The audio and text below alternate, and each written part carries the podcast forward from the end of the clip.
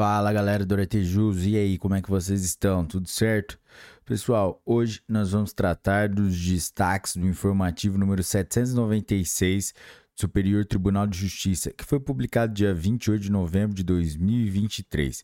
Pessoal, antes de começarmos, não se esqueça de deixar o seu like, se inscrever no canal, ativar o sininho para receber as notificações, compartilhar com seus melhores amigos deixar o seu comentário aí pra gente no YouTube, Spotify e Apple Podcasts, em que seja com um emojizinho.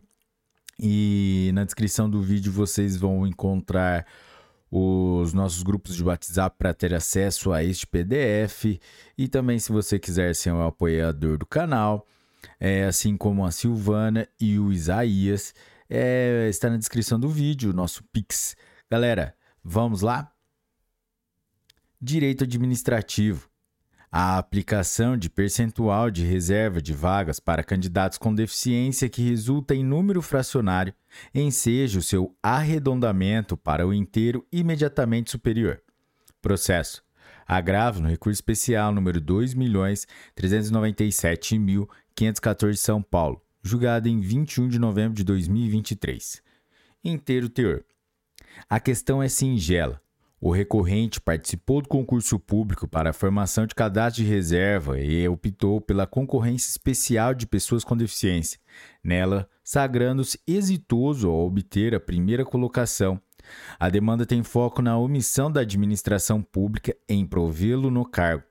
Isso considerando que foram nomeados 12 candidatos na concorrência ampla, e, portanto, havia concluir pela existência de 12 vagas e daí a incidência do percentual da reserva para pessoas com deficiência que resultaria em 6 décimos de uma vaga para a concorrência de candidatos com deficiência, impondo-se aí o arredondamento para o inteiro imediatamente superior, o que lhe alcançaria a classificação em primeiro lugar. O aspecto jurídico-legal da controvérsia reside na obrigatoriedade de que em concursos públicos se reserve um determinado percentual de, das vagas para candidatos com deficiência, sendo que no caso concreto esse percentual era de 5%. Havendo considerar ainda o fato de que foram providos 12, 12 candidatos da ampla concorrência e nenhum da concorrência especial. Na hipótese, tratar-se de concurso para a formação de cadastro, cadastro de reserva não descaracteriza essa compreensão na medida em que a regulação legal adotada no acordo estende essa reserva à situação e, sendo assim, o fato de ter ocorrido o provimento de 12 vagas e de nenhuma delas ter sido pela concorrência especial impunha o provimento do recorrente. Direito Civil o vínculo permanente e vitalício entre a Igreja Católica e seu sacerdote é apto a ensejar a responsabilidade objetiva da instituição religiosa por desvio moral de conduta de seu representante, desde que comprovada a responsabilidade subjetiva do padre por fato criminoso vinculado ao prestígio social angariado em razão do desempenho de função.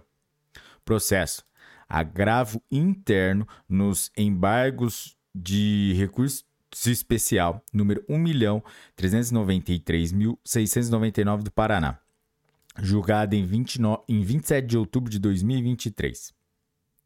29, 27 de setembro. Interior.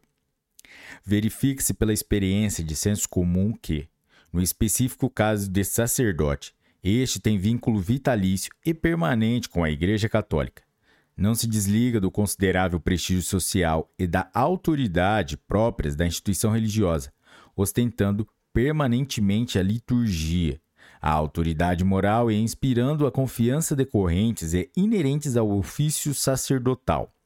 Não importa onde ou quando esteja o padre, ele é sempre o pastor, o sacerdote em quem se pode confiar e a quem se pode recorrer. Nesse sentido, somente em situação excepcional, difícil de conceber, de absoluto anonimato, fato não ocorrente nos autos, poderia estar o padre momentaneamente desvinculado da igreja. Não se pode, assim, ter a situação de desvio de comportamento moral de um padre, com a atuação criminosa, comparada à conduta delitiva de profissionais comuns, como um simples motorista de transportadora ou de um médico empregado de hospital. Nessas situações, o vínculo de preposição realmente é singelo, tênue, não é permanente, mas momentâneo e circunstancial.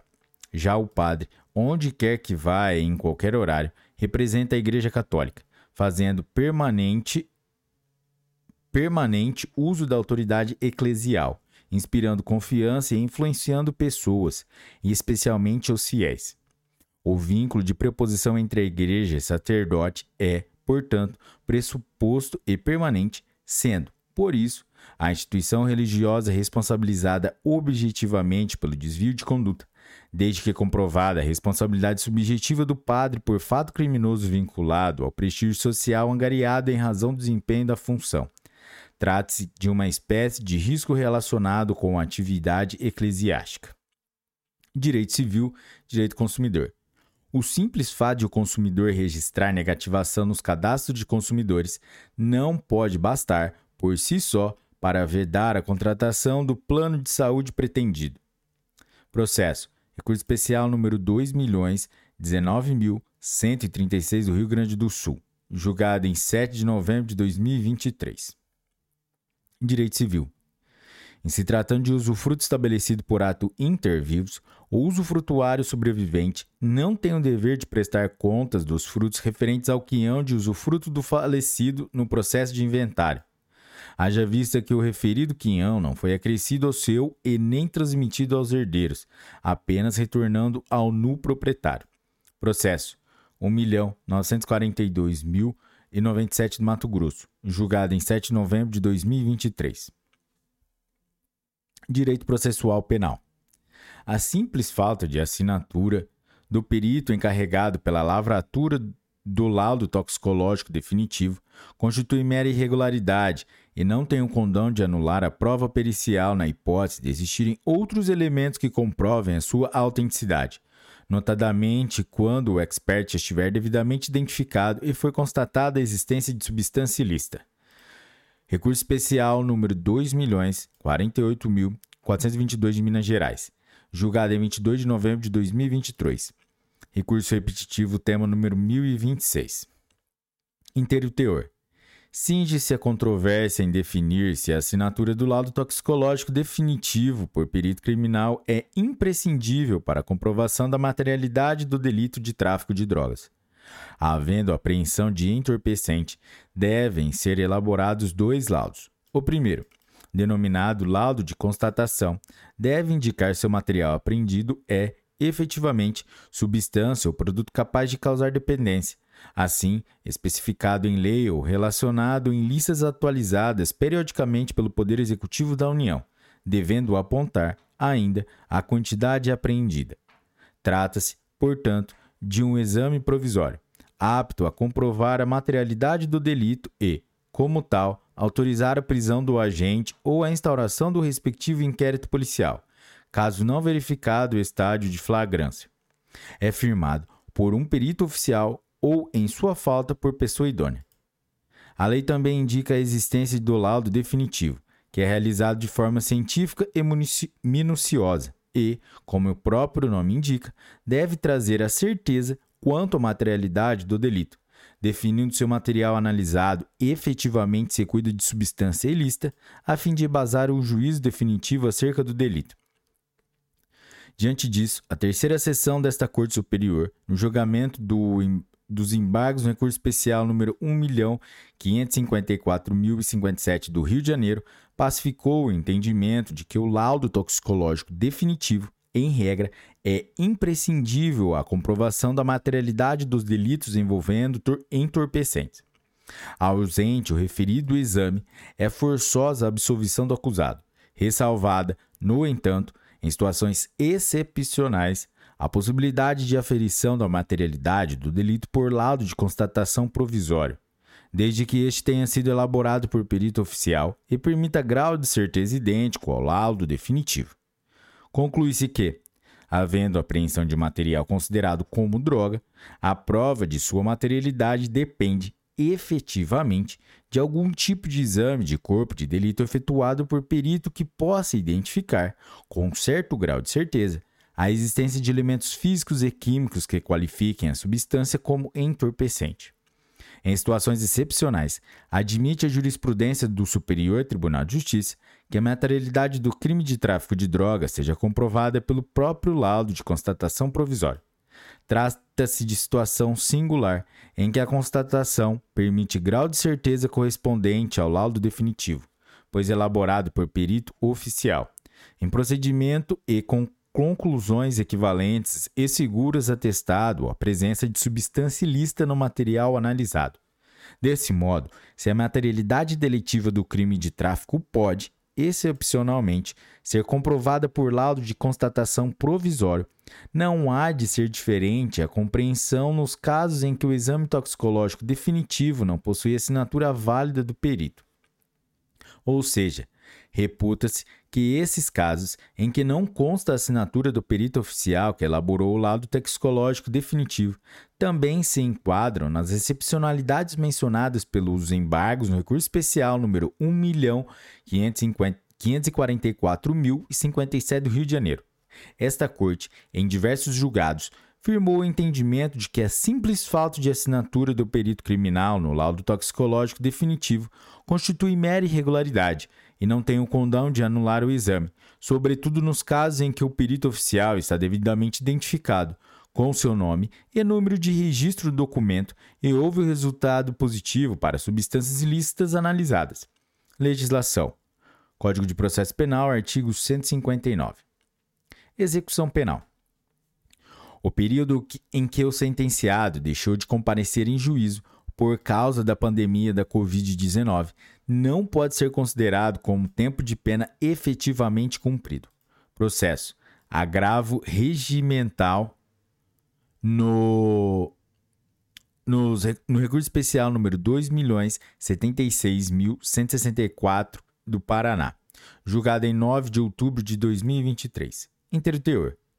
A questão controvertida cinge-se à possibilidade de cumprimento ficto da pena, em decorrência da pandemia da Covid-19, bem como a possibilidade do juízo da execução desprezar o período de pena a cumprir e, desde logo, extinguir a punibilidade do apenado pelo cumprimento da pena.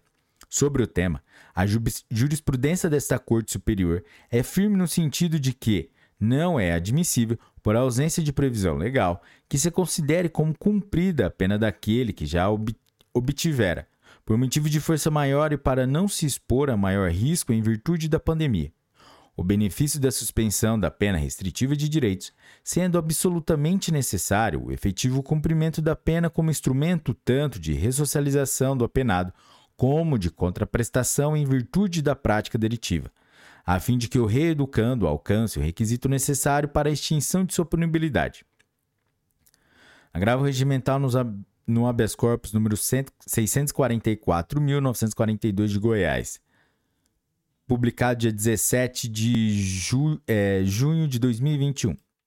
Com efeito, o período em que o sentenciado deixou de comparecer em juízo por causa da pandemia da Covid-19 não pode ser considerado como tempo efetivamente cumprido.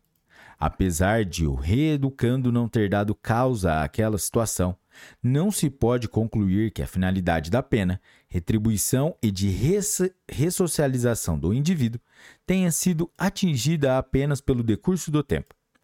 É dever do juiz da execução dar fiel cumprimento ao título judicial, executando a pena do réu nos limites impostos na sentença.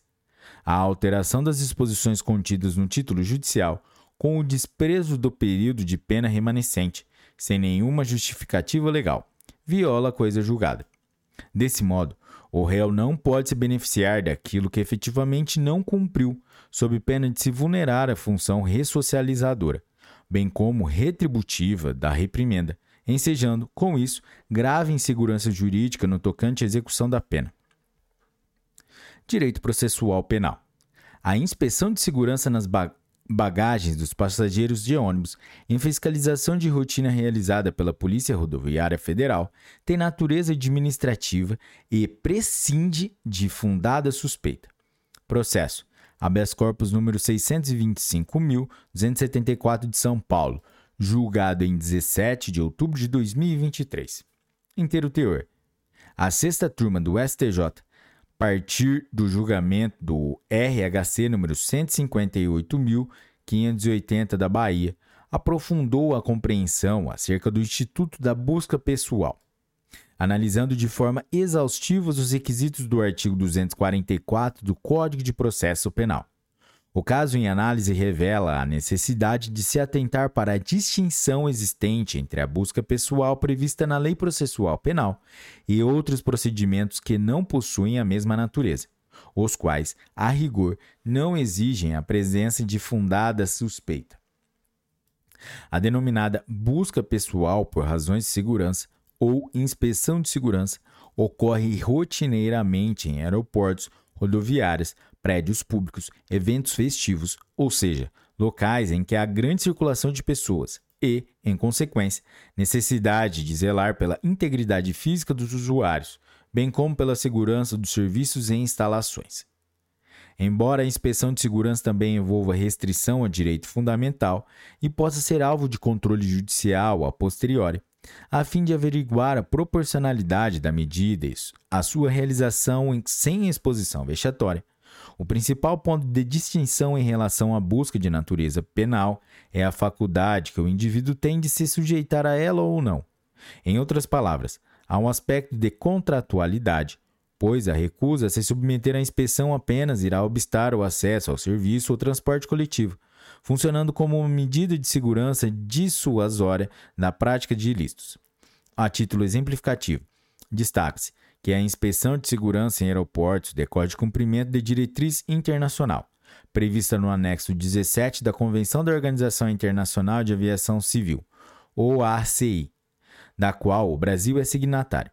O Decreto 11.195 de 2022 regulamenta a questão e prevê expressamente que a inspeção, inspeção de passageiros e bagagens é de responsabilidade do operador do aeródromo, sob supervisão da Polícia Federal, ou seja, delegue-se essa possibilidade ao agente privado, sendo a atuação policial também prevista de forma subsidiária e complementar. Neste contexto, se busca ou inspeção de segurança em espaços de tra e transporte coletivos pode ser realizada por agentes privados incumbidos da segurança. Com mais razão, pode e deve ser realizada por agentes públicos que estejam atuando no mesmo contexto, sem prejuízo do controle judicial a posteriori, acerca da proporcionalidade da medida em ambos os casos. O contexto que legitima a inspeção de segurança em espaços e meios de transporte de uso coletivo é absolutamente distinto daquele que ampara a realização da busca pessoal para fins penais, na qual há de, há de se observar a necessária referibilidade da medida, fundada a suspeita de posse de objetos ilícitos, conforme já muito bem tratado no referido RHC número 158.580 da Bahia, da relatoria do ministro Rogério Sketch Cruz. No caso, policiais rodoviários federais, em fiscalização na rodovia Castelo Branco, abordaram um ônibus que fazia o trajeto de Dourados, Mato Grosso do Sul, para São Paulo, capital. Os agentes públicos narraram que a seleção se deu a partir de análise comportamental nervosismo visível e troca de olhares entre um adolescente viajando sozinho e a outra passageira que afirmou não conhecer. Afirmaram ainda que informaram a acusada ao direito de permanecer em silêncio e, em seguida, iniciaram a vistoria das bagagens, localizando cerca de 30 quilos de maconha, dividido em tablets, tanto nos pertences da acusada como no, do, nos do adolescente que viajava ao seu lado, embalados da mesma forma.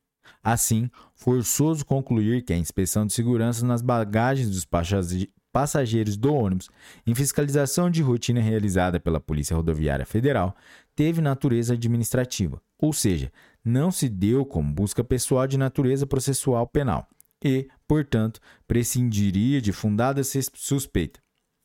Ademais, se a bagagem dos passageiros poderia ser submetida à inspeção aleatória na rodoviária ou em um aeroporto, passando por um raio-x ou inspeção manual detalhada, sem qualquer prévia indicação de suspeita, por exemplo, não há razão para questionar a legalidade da vistoria feita pelos policiais rodoviários federais, que atuaram no contexto fático de típica inspeção de segurança em transporte coletivo. Legislação Código de Processo Penal, artigo 244. Decreto número 11.195 de 2022, artigo 81. Direito previdenciário, direito processual civil. A pretensão à concessão inicial ou ao direito de revisão do ato de indeferimento, cancelamento ou cessação do BPC-LOAS não é fulminada pela prescrição do fundo de direito, mas tão somente das prestações sucessivas anteriores ao lustro prescricional previsto no artigo 1 do Decreto nº 20.910 de 1932. Processo. Recurso especial número 1.803.530 do Pernambuco, julgado em 22 de novembro de 2023. Galera, é isso aí, chegamos ao final de mais um episódio. Se você chegou até aqui é porque você curtiu, então deixa o like, se inscreva no canal, ative o sininho para receber as notificações, quebra essa pra gente. É, e também deixe seu comentário nas plataformas do YouTube, Spotify e Google Pod, é, Apple Podcasts. Deixa aí um emoji, deixa um comentário criticando, elogiando. E também, galera, não se esqueçam de acessar a descrição do vídeo para ter acesso ao PDF desse, desse episódio. E também acesse a descrição do vídeo para ter acesso às playlists no YouTube e no Spotify. E também, se você quiser ser um apoiador do canal, é, tá aí na descrição o nosso Pix, manda para aretejus.gmail.com para deixar o canal sempre atualizado e nós temos os melhores equipamentos para distribuir para todo mundo, galera. Pessoal, é isso aí. Um forte abraço, bons estudos e tchau.